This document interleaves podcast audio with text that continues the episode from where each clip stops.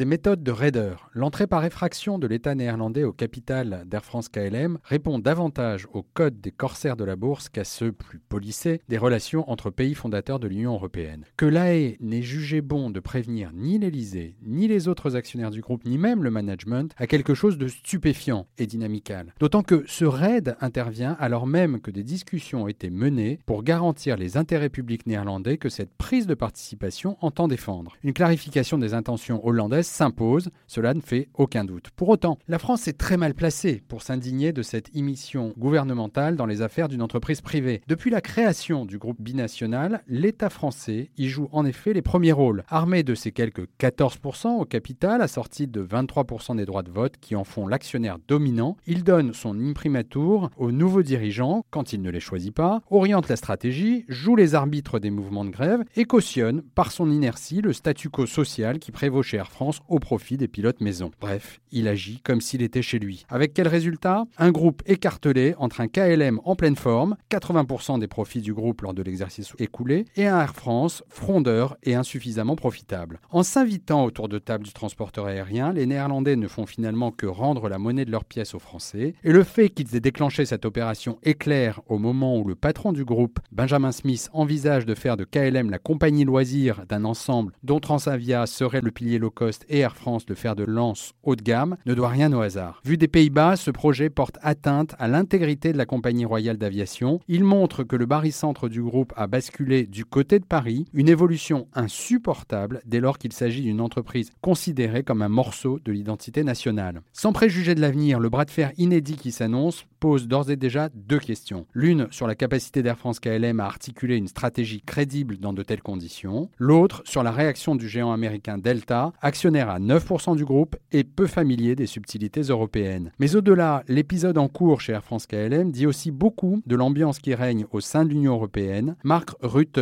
le Premier ministre néerlandais, n'a rien d'un populiste, il les a même battus à plat de couture aux législatives de 2017, mais qu'un Européen convaincu comme lui, libéral de surcroît, et jugé utile de rééquilibrer les forces au sein du groupe franco-néerlandais montre à quel point les tensions sont fortes entre membres de l'Europe. Alors que le Brexit se profile et que les relations entre Paris et Rome sont électriques, c'est une nouvelle zone de turbulence qui s'annonce. Retrouvez tous les podcasts des échos sur votre application de podcast préférée ou sur leséchos.fr.